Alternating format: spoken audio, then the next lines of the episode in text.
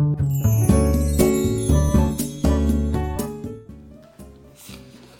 はようございます。愛知県岡崎市のオーラムという一人サロンで美容師をしてます。カナダと申します。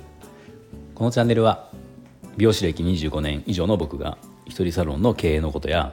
美容のこと髪のことなどを毎朝7時に配信をしているチャンネルです。はいえー、最近ですねあのちょっとこう子供に関わる大人としてちょっとこれは許せないなっていう、まあ、そんなことがあってあったのでそのお話をしようと思うんですがまああのまあほぼこれはプライベートのでの出来事なのであのまあ美容も関係ないですし経営も、まあ、全く全くというかほぼ関係ない話ではあるんですがあの子供が実はサッカーをやってたんですね習い事でサッカーをやってたんですよ。でこのサッカーの運営、まあ、個人でやってるサッカー教室だったのでそのコーチって言われるてる人、うん、がいるんだけどまあ、この人のこと僕はちょっと許せないんですよ。何があったかっていうと,、えーとね、サッカー教室が突然なくなった閉じたんですねその人が辞めたんですよ。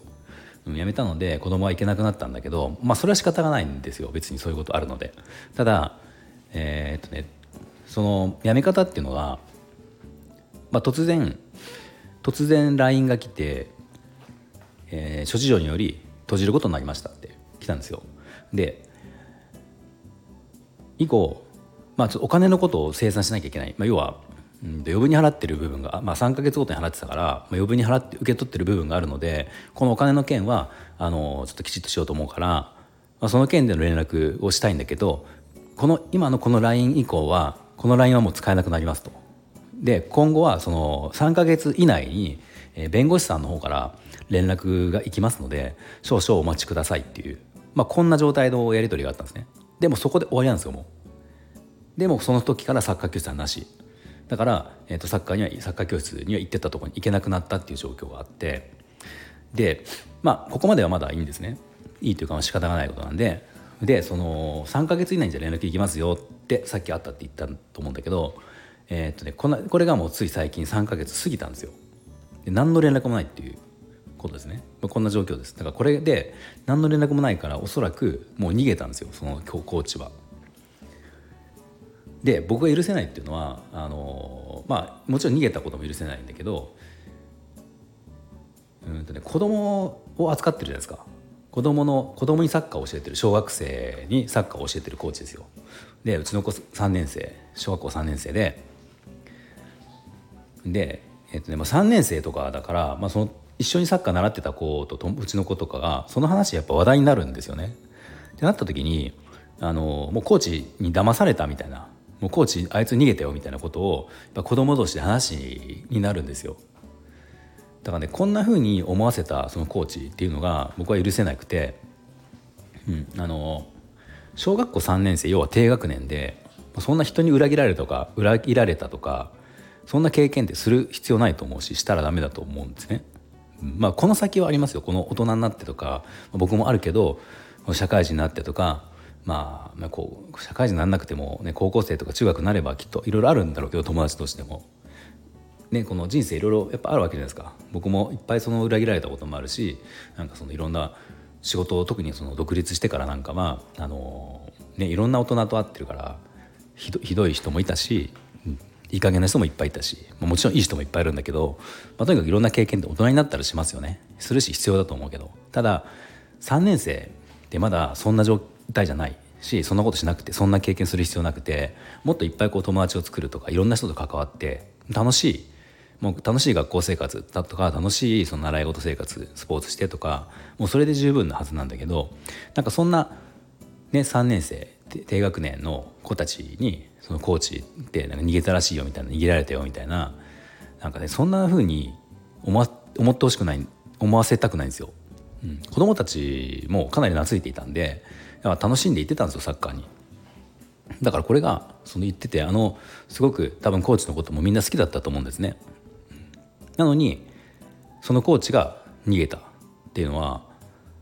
まあねその何て言うの例えば親に見捨てられたとかっていうのはもちろん悲しいじゃないですか。でもそこまでではないけどでも懐いて信用してた大人が逃げたっていうのはやっぱり多少まあそんなに大きな傷じゃなくても多少はその心の傷って言ったら大げさかもしれないけど影響影響というかね、まあ、思うことあると思うんですよ。だから子供に教えるっていうサッカーを教えるっていうことを自分でこう開催しておきながらうんと、まあ、自分の都合結局何何でか辞めたかは分かんないですけどいまだに。分かんないんだけどその辞める時のやり方辞め方っていうのでもうその子供たちに対してもちゃんとねこう説明もなくしかもお金のこともそうやってに持って逃げたみたいに思わせちゃうのはさすがにひどいなと思って、まあ、ちょっと今後そのいまだにやっぱ連絡がつかないからどうしていこうかっていうことは、ね、まだちょっと検討中なんですけど、うん、僕はちょっとそこは許せないなって正直思ってるんですね。まああのー、もちろんお金のこともあるんだけどお金は金額的に言えばいくらだろう、うん、大体多分余分に払ってる部分っていうのは2万円弱ぐらい？1万5,000から2万円ぐらいなのでまあ別によくねそんなのってあるじゃないですか。なんかあのエステ契約してエステが倒産してとかねそのしょっちゅうあるからそういうのって。脱毛とかもよく聞くけど、うん、まあそんなん比べたら12万円って別に、まあ、大きいは大きいけどまあ仕方がないと思える。お金はいいんですよまだ。仕方がないと思えるから。でもそれ以上にやっぱさっき言った子供たちがそうやって思ってるっていうそんな会話をしてるっていうことをにそんな状況にさしてしまったそのコーチ、うん、っていうのはやっぱり良くないなっていう、うん、やっぱりちゃんと最後責任を取ってもう最悪お金で返せないなら返せないっていいじゃないですか言ったらそうやって。返せないくな状況になってしまって申し訳ないって。謝ったらいいと思うんですよ。で謝ってもちろん許してもらえないかもしれないですよね。そのいやそんなん許さないっていう人もいるかもしれないしいや仕方ないねっていう人もいるかもしれないしいや許さないけどまあ仕方ない、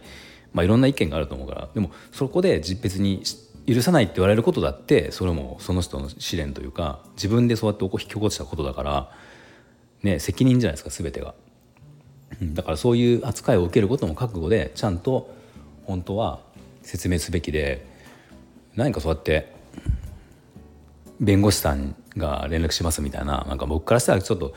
なんていうの結果こつけてるような感じでちゃんとやってるような雰囲気でこう LINE でやってるけど、うんまあ、ちょっとそれは良くないなっていうふうに最近思ったっていう話ですね。うんまあ、今いろんな習い事があるけど、ねあのまあ、子供を扱うから大変だと思うんですけど、まあ、そ怪我とかねそういうのはもちろんだけどそういうことも大事だけどもうやっぱそうこうやって何かあった時に不信感みたいなことを